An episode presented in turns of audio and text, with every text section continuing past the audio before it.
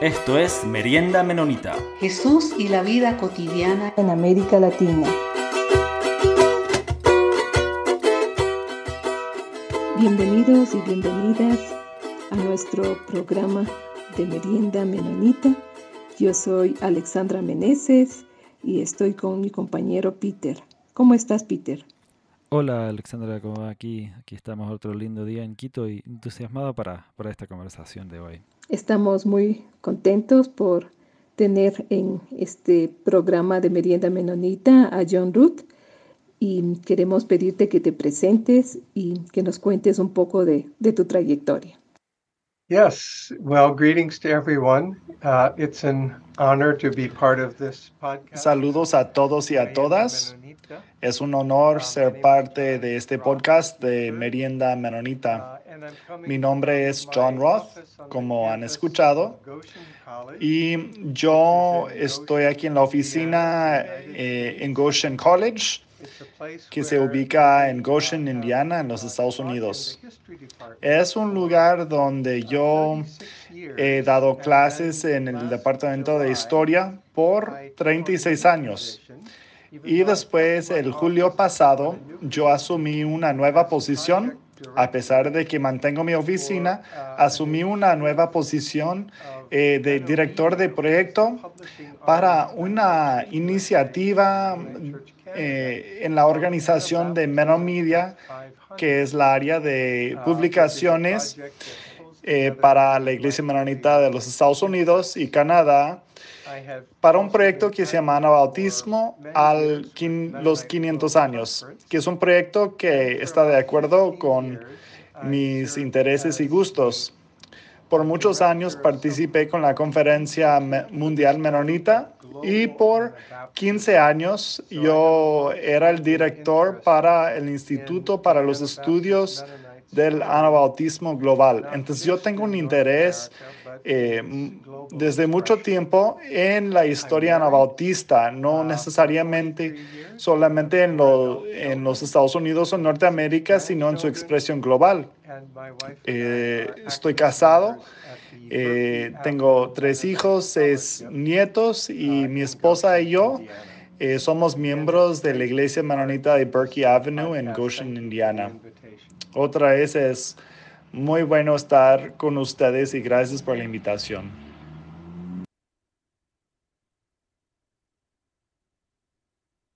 Sabes que estaba, estaba pensando en esta entrevista y me acuerdo de,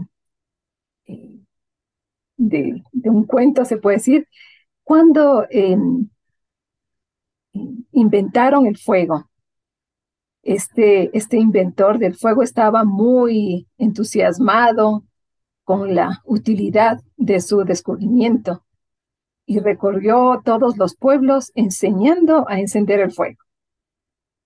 Eh, pasó el tiempo y volvió a visitarlos para ver cómo el fuego había servido para, para sus vidas cotidianas.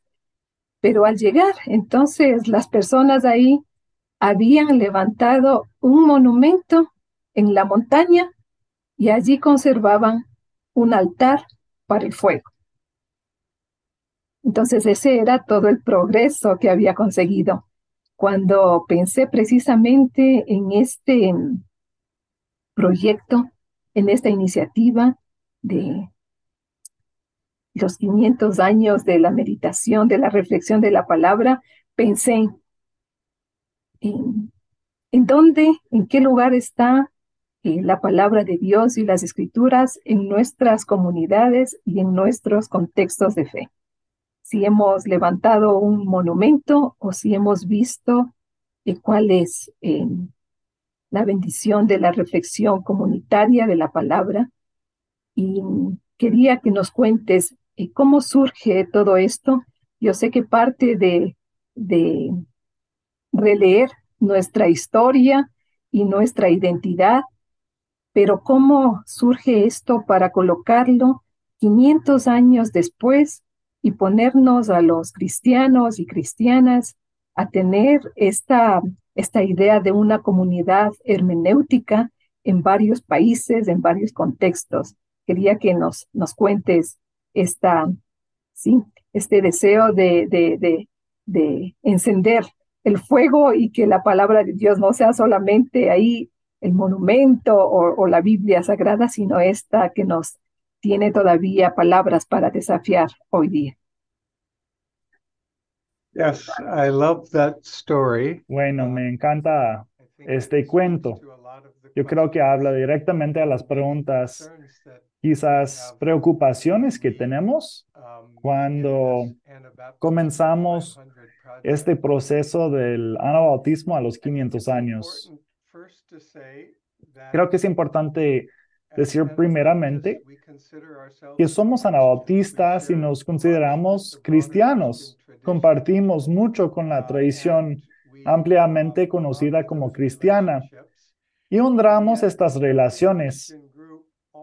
Y aún así, cada grupo cristiano tiene la tendencia de leer la escritura muy únicamente. Nosotros leemos eh, como anabautistas menonitas, decimos que somos de una tradición que hemos leído la escritura a través eh, de, digamos, ojos particulares. No queremos crear un monumento a la tradición anabautista. Sin embargo, queremos honrar lo que hemos aprendido eh, de las escrituras a través de nuestra perspectiva.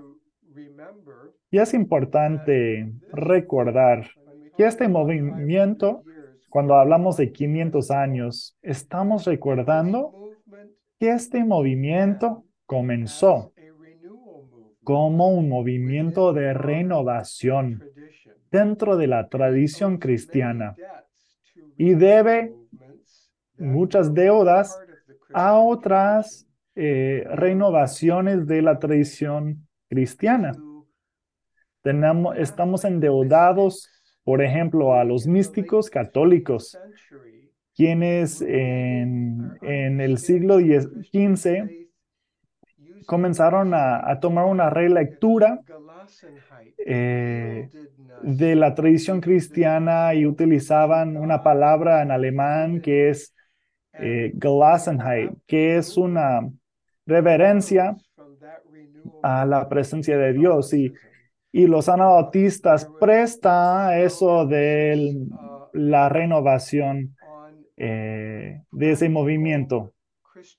Había un énfasis en el cristianismo práctico, iniciado por escritores como Tomás Kempis, que escribió un libro eh, que era La imitación de Cristo, que ha ganado fama en los círculos cristianos.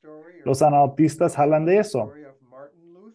También conocemos la historia de Martin Luther, quien también era parte de un movimiento de renovación, enraizado en retomar las escrituras, eh, con la idea de sola escritura, que nuestra fe eh, es basada en un encuentro con la escritura solamente.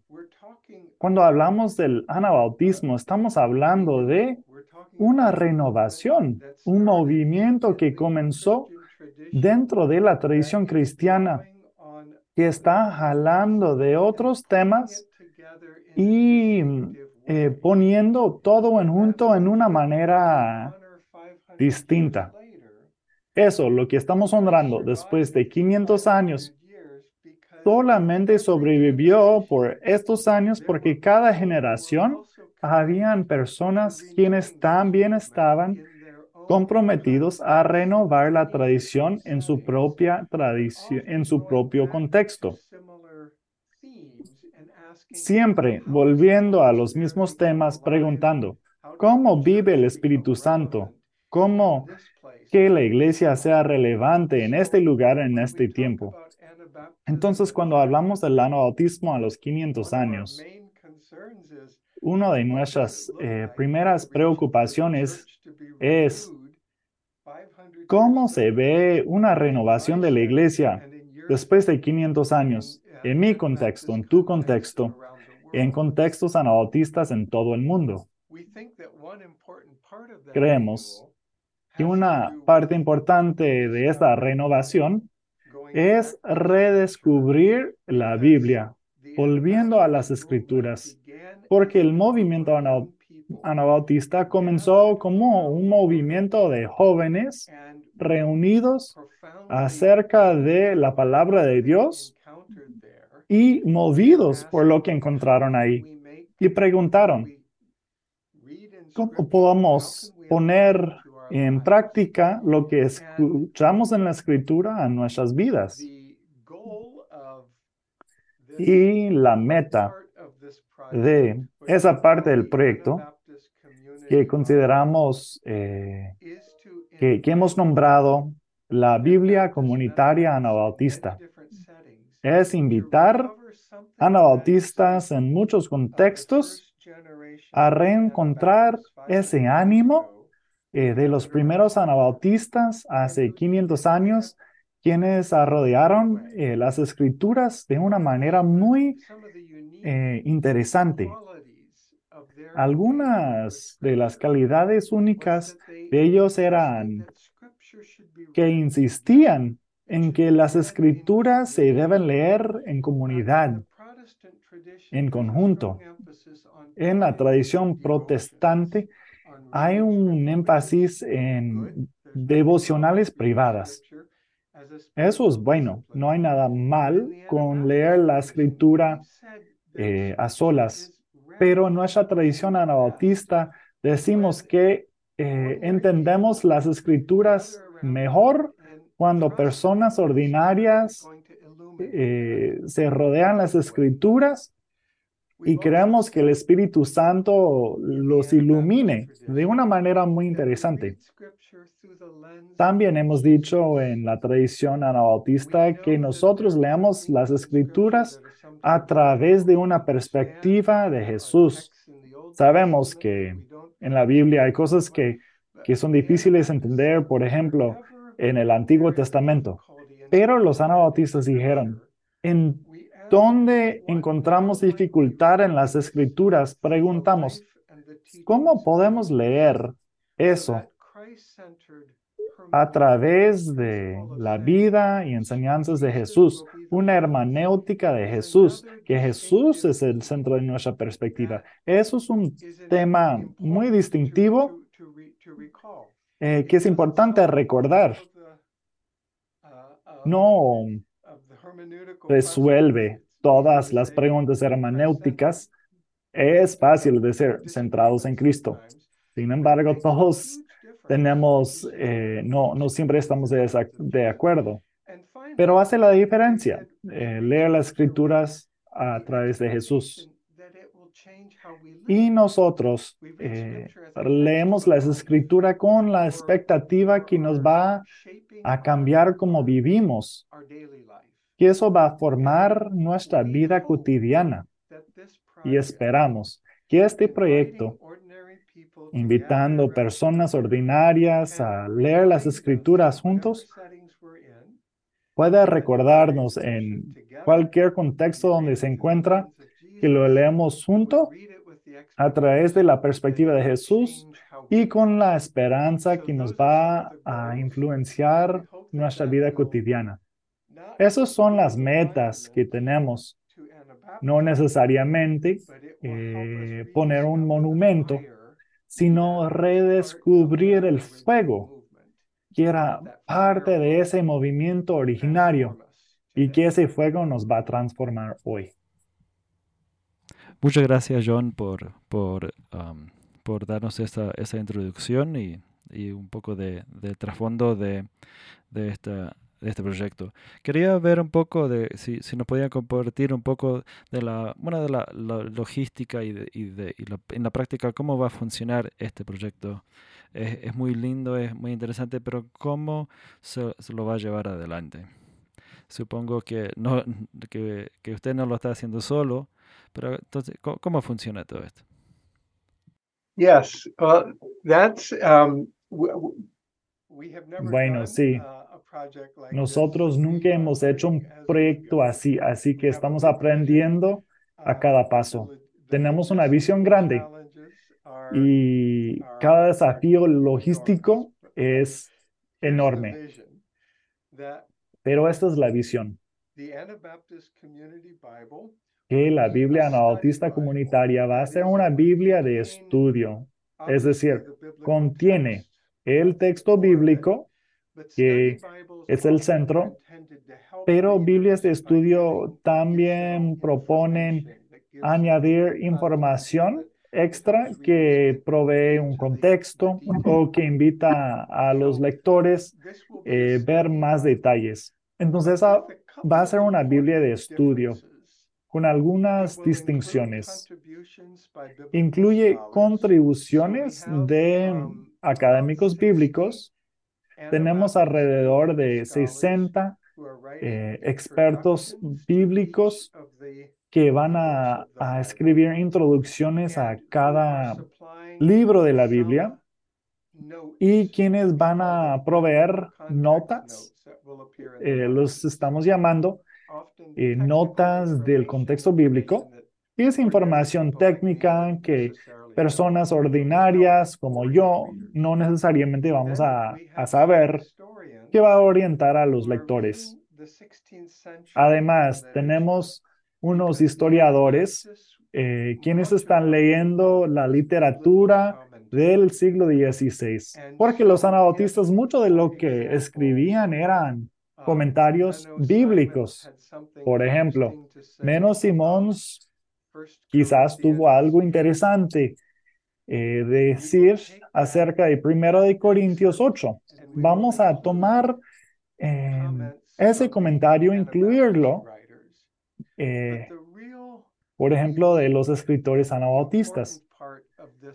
Pero lo más único importante de este proyecto es que hemos invitado personas ordinarias en congregaciones a luchar con cada texto de la Biblia para reflexionar juntos y juntas y tener un escriba que está eh, prestando atención a la conversación, a reportar eh, sus eh, ideas y perspectivas, sus aplicaciones, como nosotros hemos tratado de vivir ese contexto, pero también preguntas. ¿Qué de ese texto nos desafía? O que intentamos entender. Nos hemos dividido a la Biblia en 500 eh, partes de, de pasajes para que cada grupo de estudio reciba eh, un, un, mensaje del Antiguo Testamento, del Nuevo Testamento y un salmo, un proverbio. Entonces les damos instrucciones, tenemos em, un guía que habla acerca de cómo leer de manera anabautista y les invitamos a pasar tiempo estudiando cada texto asignado. Nos van a enviar sus notas después y ahí nosotros tenemos el desafío de retomar esas notas eh, para escribirlas de manera práctica en los márgenes de esta Biblia de estudio. Y en los márgenes queremos ver comentarios de académicos, de los primeros anabautistas y de grupos de estudio,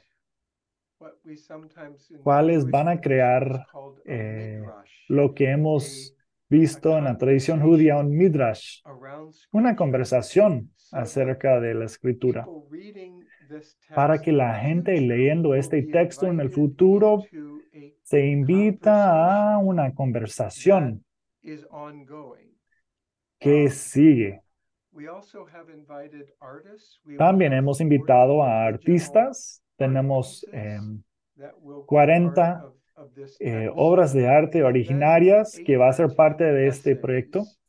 Uh, Además, 8 a 10 ensayos en que reflexionan acerca de ciertos aspectos de la uh, escritura. Entonces ahí estamos. Esta es la visión.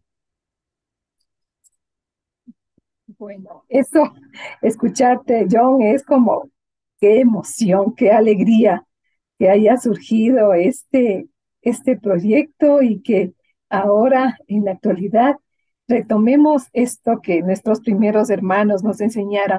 Pero yo estaba pensando precisamente en, ellos, en los anabautistas del siglo XVI. Y claro, ellos se propusieron esta, esta comunidad hermenéutica, esta interpretación como un ejercicio comunitario, pero como hablamos también de, del contexto, el contexto de ellos es muy diferente al nuestro, porque entonces en ese momento ellos estaban desafiando como, como una, una, eh, una forma tradicional, una autoridad prioritaria que, de las personas que, que tenían que interpretar la Biblia, que no era, como tú dices, personas ordinarias, era, eran los sacerdotes y era el clero, ¿no es cierto?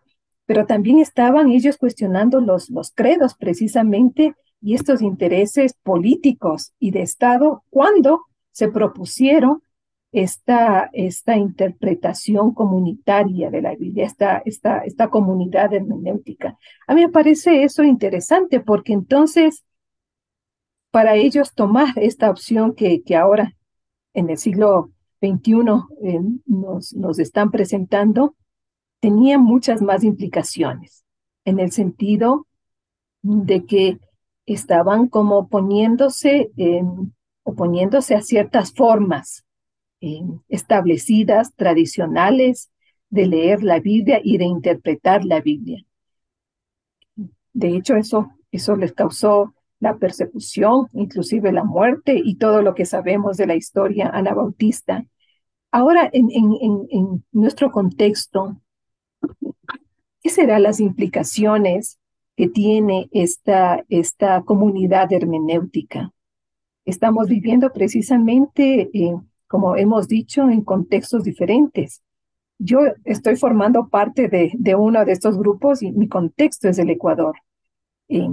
entonces, desde esta, desde esta lectura, ¿no es cierto?, comunitaria de la Biblia, pero tomando en consideración lo que eh, los primeros anabautistas tuvieron que enfrentar, ¿qué será el, el propósito de que el espíritu nos esté moviendo a una interpretación comunitaria en contextos socioculturales, económicos y políticos que probablemente tendríamos que desafiarlos. No sé si este, este proyecto va a despertar igual la, la persecución o, nos va a dejar como, como intactos, porque eh, a los hermanos anabautistas no, no, no se quedaron, ellos como que nada había pasado, sino que tuvieron que asumir las consecuencias de leer la Biblia, de releer la Biblia desde otra perspectiva. Entonces, estaba pensando, ¿qué será esto eh, que movidos por el Espíritu puede provocar estas interpretaciones en el siglo XXI? No sé si, si nos quedaremos igual o tendremos que también asumir algunos desafíos que trae precisamente una lectura diferente de la palabra de Dios. Yeah, there are a lot of important uh, observations and questions. Bueno, ahí hay muchas observaciones importantes y preguntas que usted ha levantado, Alexandra. Creo que voy a comenzar diciendo que en mi contexto actual, una de las preguntas eh, más importantes es, ¿qué es el lugar de las escrituras? tenemos voces en la iglesia cuales eh, están muy enfocados en, en ciertas eh, cosas alrededor de ellos y se, enfocado en, se ha enfocado en, en ciertos versículos casi eh, con, con, un énfasis muy fuerte. Por ejemplo, lo que la Biblia dice, yo lo creo y eso ya. Casi es una visión frágil de la escritura que tiene la gente muy ansiosa acerca de un proyecto así. Bueno, de otra mano, tenemos otras personas, eh, específicamente jóvenes, que no les interesan las escrituras, que las ven como un un texto antiguo, un libro antiguo que solo se usa de personas en poder para, para oprimir a otras personas y no les interesa. Entonces, una de nuestras esperanzas es eh, en invitar a personas a, a, leer y tener conversaciones acerca de las escrituras, que es sin fin. No estamos diciendo que cada pregunta de la escritura se va a responder gracias a estas notas al margen, pero que les invitamos a participar en la conversación. Reconocemos que hay contextos muy distintos de las personas, pero confiamos que estas conversaciones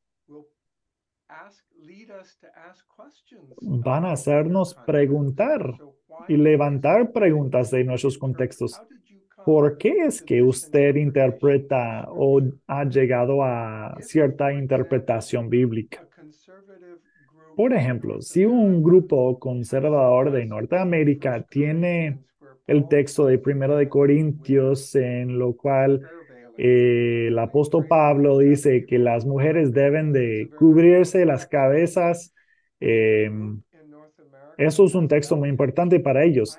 Si un grupo en Norteamérica tiene ese texto, yo espero que pueden decir, eso es como nosotros hemos aplicado este texto en nuestro contexto.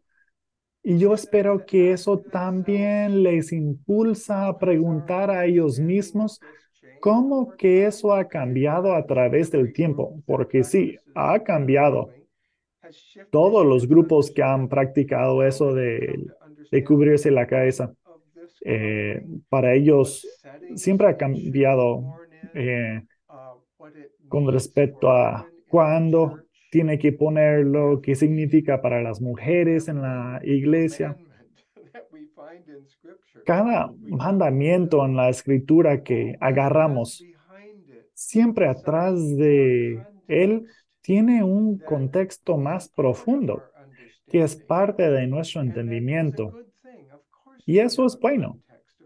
Claro que sí, tenemos un contexto y esperamos que este proyecto nos va a hacer a todos y a todas más interesados, interesadas en escuchar el contexto del otro y dejarme a mí mismo reflexionar a mi propio contexto y cómo mi contexto entiende eso.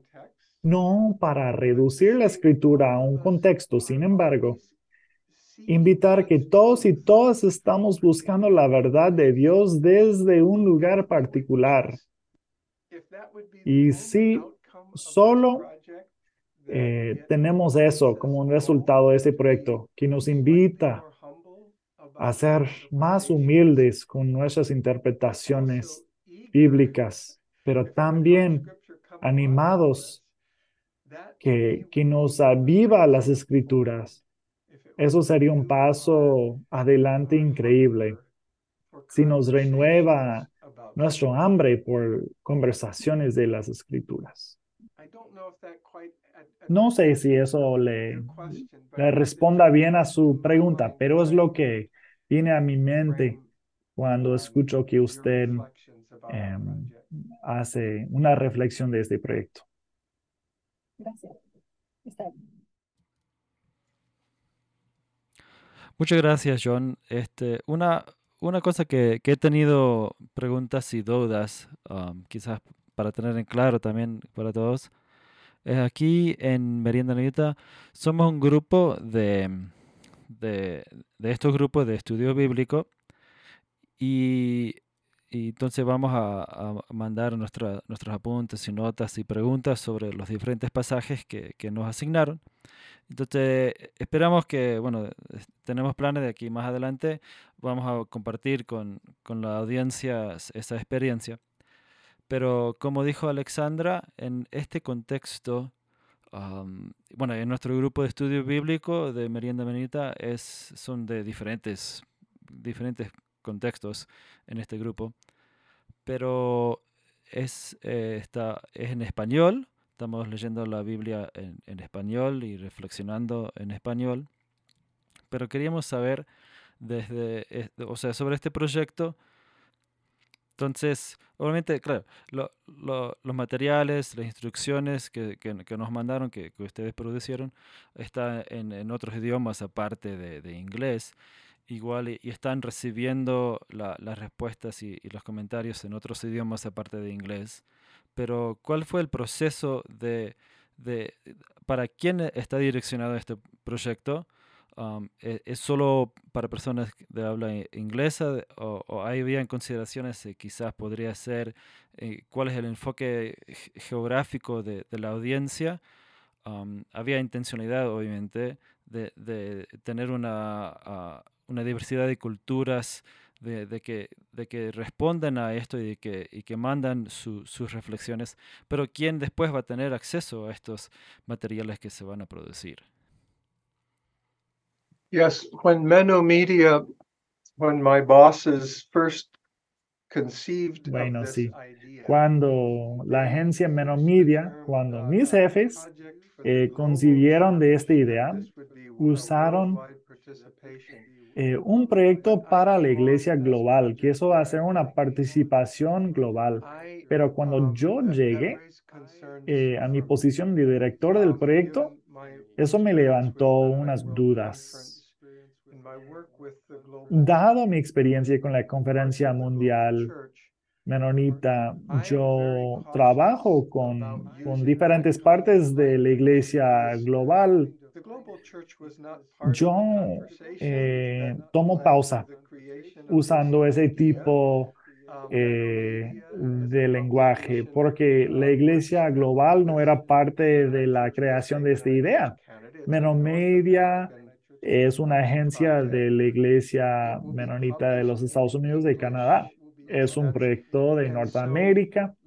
Solo se publica en inglés entonces yo, yo dije, nosotros no podemos pretender que eso es un proyecto global.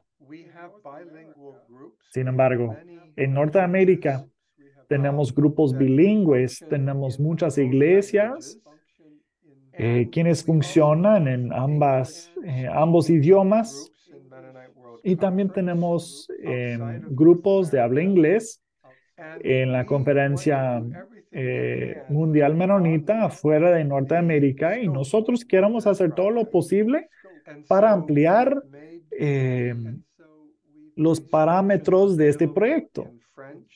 Entonces hemos eh, dispuesto las instrucciones en inglés, francés, alemán y Bahasa indonés. Y tenemos grupos eh, participando en todos estos idiomas. Ahora, tenemos representación de 20 países, 58 eh, grupos que participan en este proyecto, pero la mayoría, la mayoría eh, son em, de la Iglesia Menonita de los Estados Unidos y de Canadá. Entonces, eso es una realidad de ese proyecto. Hemos tratado de crear espacio para la diversidad, pero es limitado eh, en términos del idioma porque el producto final va a ser producido en inglés. Si hay maneras adelante de abrirlo a otros idiomas, sería increíble. Ciertamente tendría que ser de manera digital, porque publicar en idiomas no de inglés y, enviar, eh, hacer envíos es, es bastante caro.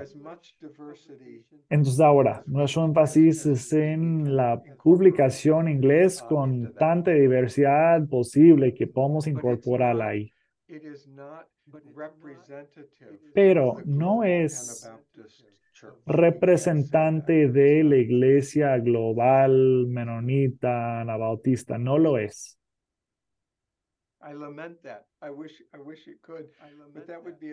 Y, y lo lamento, yo quisiera que fuera así, pero eso sería un proyecto de 10 años que tendría que funcionar en 10 o 12 idiomas, tendríamos que tener un presupuesto mucho más grande para hacerlo bien, tomaría un nivel de planeación para honrar a todas las voces bien, sería más de lo que está dentro de nuestras posibilidades ahora. Entonces estamos tratando de ser honestos y esto es lo que es.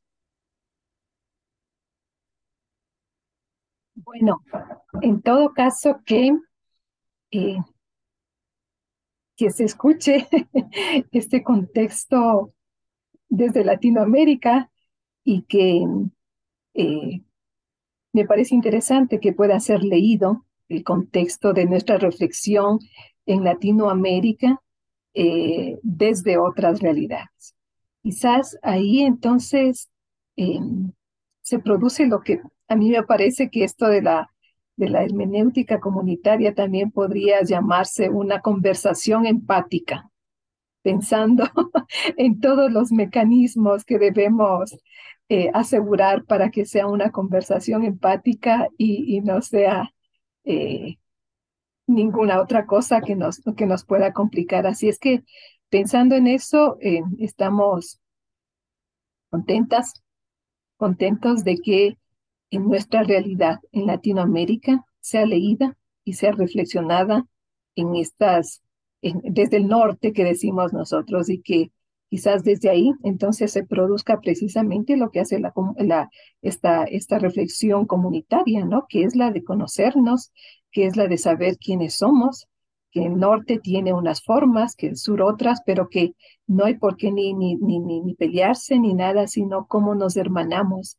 desde esta reflexión, desde esta conversación empática de la palabra de Dios y cómo esta reflexión nos provoca conocernos, saber quiénes somos y desde ahí entonces tener formas, formas muy, muy lindas, muy evangélicas de, de, de juntarnos como hermanos y hermanas desde cualquier lugar del mundo.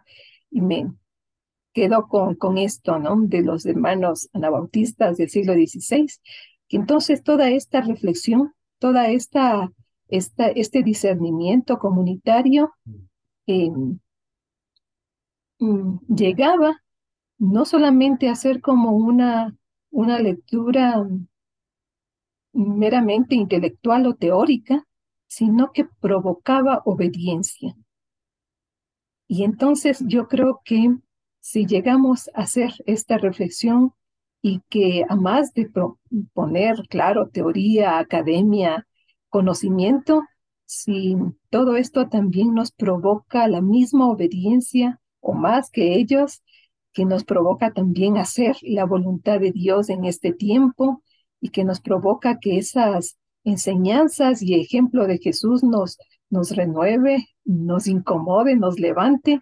Entonces creo que todo este esfuerzo, John, eh, vale la pena. Así es que muchísimas gracias por, por todo lo que están haciendo y porque aquí desde Latinoamérica también estamos empeñados en poner nuestros ojos, nuestros lentes a esta, a esta lectura de la Biblia y vamos a ver todo lo que esto provoca, que a veces podemos decir, bueno, esto va a ser, pero después cuando ya se termine el proyecto seguramente sabremos hasta dónde el viento del Espíritu nos llevó con esta reflexión.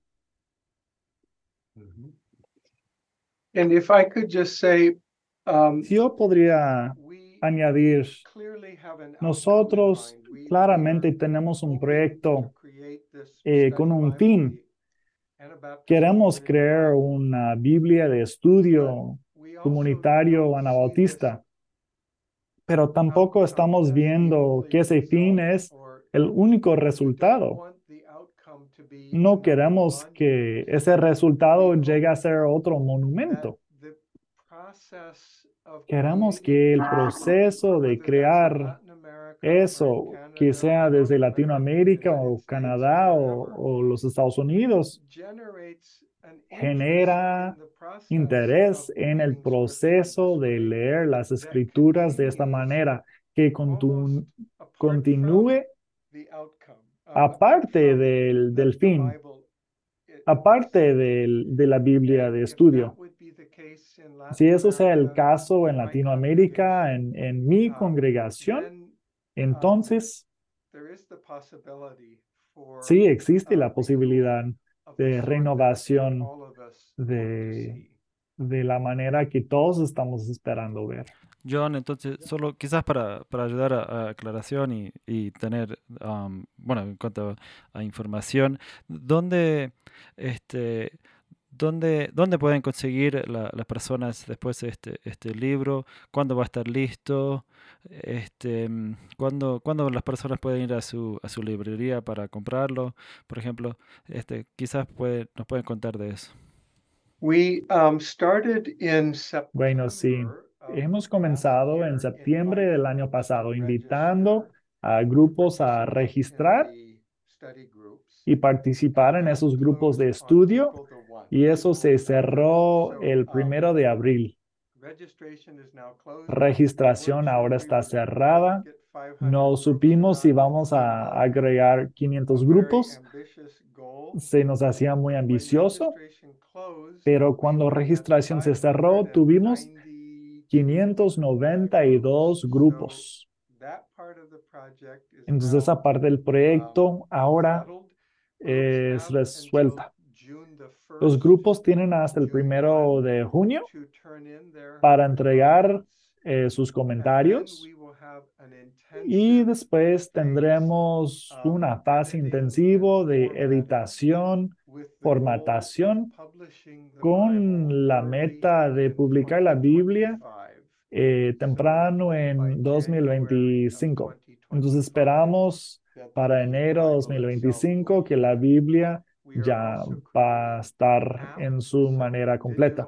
También estamos creando una aplicación, una versión digital de eso, que quizás va a tomar más tiempo para crear, pero que la aplicación va a contener más información, más, eh, digamos, enlaces eh, que la Biblia impresa podría contener. Entonces eso eh, en 2025, después de que se publica la Biblia impresa.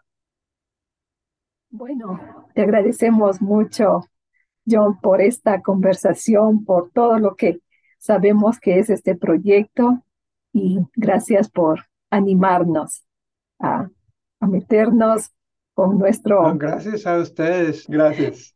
Bueno, así es que, que eh, sí, Dios nos continúe bendiciendo y bueno, el 2025 está a la vuelta de la esquina, entonces pronto tendremos y podremos celebrar esa Biblia a los 500 años del movimiento anabautista y va a ser una fiesta y una alegría que la compartiremos entre todos y todas los cristianos. Muchísimas gracias, John y a todo el equipo. Entonces, muchas gracias, John, este, igual por, su tiempo y por, este proyecto. Y también este, agradecemos a, a Quinn Brennicke por hacer la, la traducción a español y, y de, hacer este, esta conversación posible. Y también agradecemos, este, como siempre, a, nuestros, todos nuestros oyentes y a la Red Medita de Misión y a la revista Anabaptist World por hacer este espacio posible. Y estén atentos, más adelante vamos a seguir con otras conversaciones sobre, sobre este mismo proyecto. Saludos y bendiciones.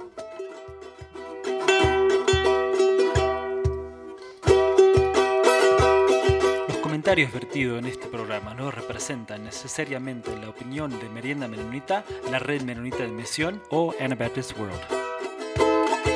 Esto fue Merienda Menonita. Siempre estamos atentos a sus opiniones y preguntas y nos pueden escribir al info arroba meriendamenonita.com.